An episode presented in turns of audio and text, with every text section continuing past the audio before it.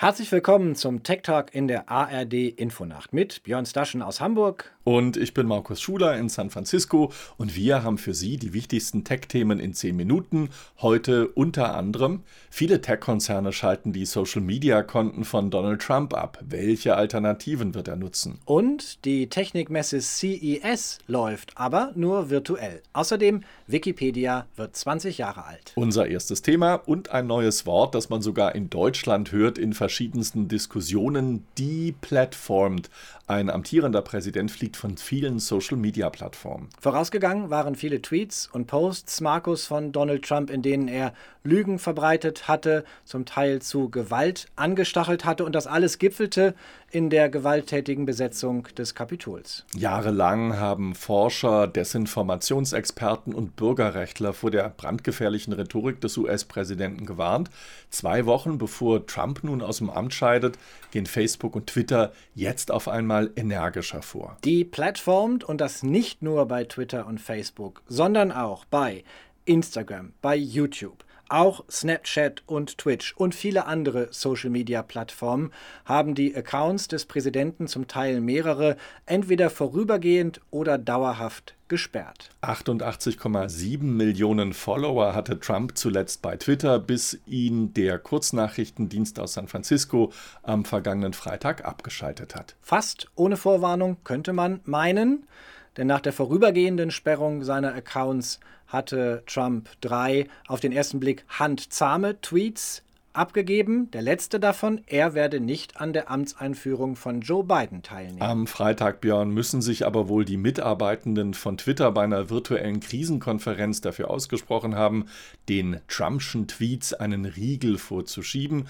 Später begründete der Dienst die Abschaltung des Kontos von Trump damit, dass User sich für weitere Gewalttaten auf der Plattform verabredet hätten. Und man könnte den letzten Tweet von Donald Trump auch so verstehen, ich bin nicht da bei der Amtseinführung von Joe Biden, wäre also nicht in Gefahr, sollte da noch mal was passieren. Dr. Joan Donovan, Medienprofessorin am Shorenstein Center der Harvard-Universität, kritisiert, es ist ein strukturelles Problem, sagt sie, dass die Plattformen zu spät einschreiten. We have to wonder then uh, the role that these platform companies are going to play in the future, not just in American. Wir müssen uns fragen, welche Rolle diese Plattformen in der Zukunft spielen werden, nicht nur in Amerika, sondern weltweit. Es gibt Fälle, wo ihre Produkte missbraucht wurden, um beispielsweise den Genozid an den Rohingya zu unterstützen. Facebook hat daraufhin einige Generäle von der Plattform entfernt. Nach ihren Regeln schreiten die Plattformen aber erst ein, nachdem etwas passiert ist. Platform companies have this dividing line that they call real world harms. Sadly, you in their rule book, you have to wait until something terrible happens. Und es wird auch deutlich, Markus, wie mächtig diese Plattformen sind. Hier entscheidet eine Plattform, ein Unternehmenschef im Zweifel, wer mit großer Reichweite publizieren darf und wer eben nicht, ohne öffentliche Kontrolle, ohne Rechenschaftspflicht. Die Macht dieser großen Plattform und ihre Gefahr auch für die Demokratie wird uns nicht nur hier im Tech Talk, sondern mutmaßlich auch in vielen Parlamenten in den kommenden Jahren in der Diskussion weiter beschäftigen. Donald Trump hatte in seiner Präsidentschaft auf die sozialen Medien gesetzt, vor allem Twitter. Wir haben es gesagt, 88,7 Millionen Follower hatte er dort zuletzt.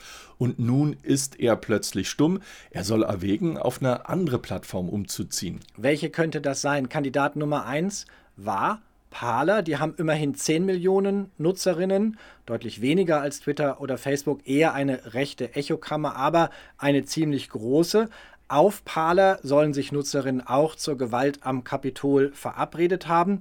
Die App lag zwischenzeitlich in den Download-Charts bei Apple auf Platz 1 nachdem Twitter und Co. Trump rausgeworfen hatten. Aber Parler ist derzeit nicht erreichbar. Google und Apple haben die App aus ihren App Stores geworfen und noch entscheidender ist, Björn, Amazon hat Parler von seinen Cloud-Servern verbannt, offenbar auch nach massivem Protest der Amazon-Mitarbeitenden heißt, die App und das Webangebot, die haben zurzeit überhaupt keine Heimat und sind erst einmal wie Trump stumm geschaltet. Übrigens ein weiterer Beleg für die Macht auch von Amazon, mal eben eine ganze Plattform depublizieren und runterschmeißen.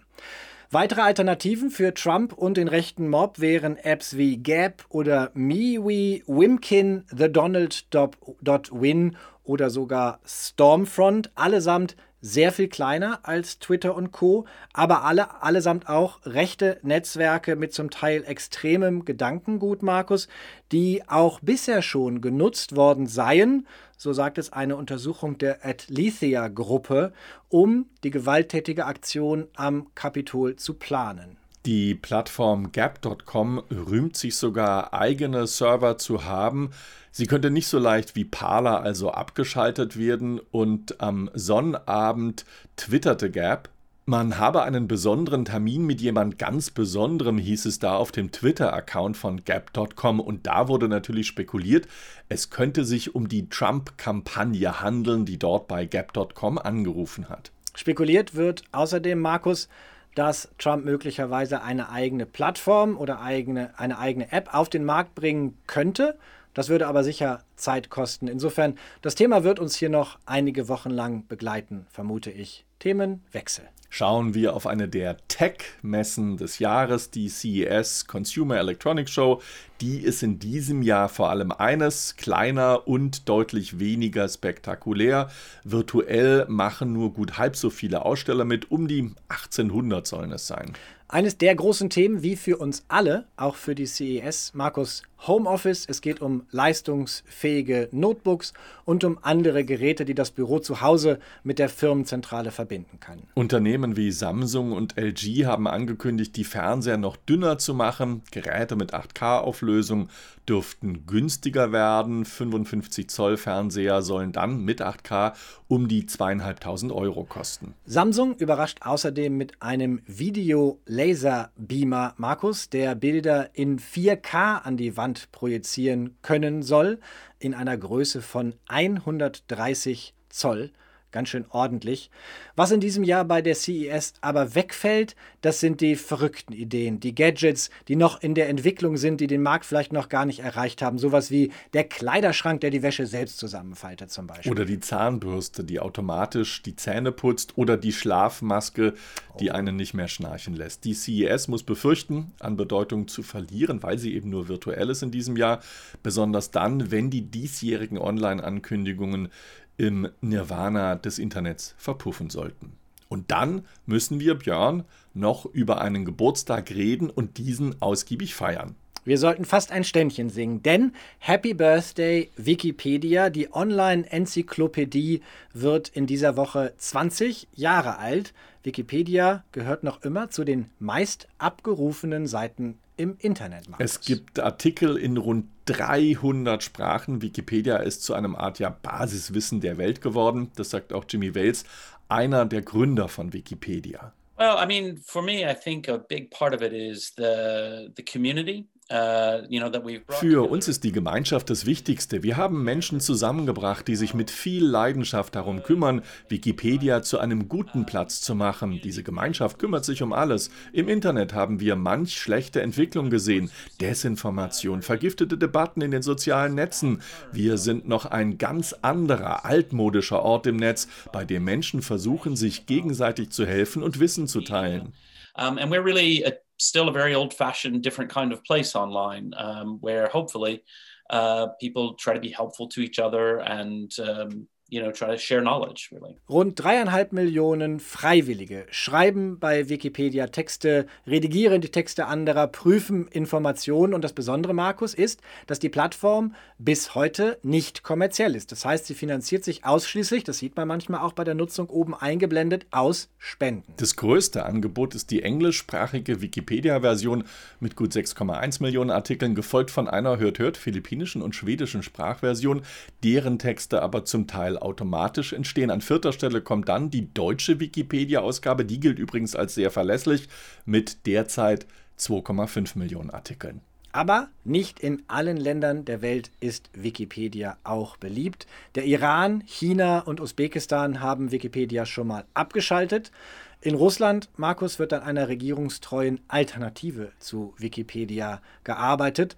Und Verschwörungsmythen, Fake News sind an der Tagesordnung auch im Stammland von Wikipedia in den USA. Doch richtig fette Patzer, Björn, die gibt es in den großen Sprachversionen eher selten.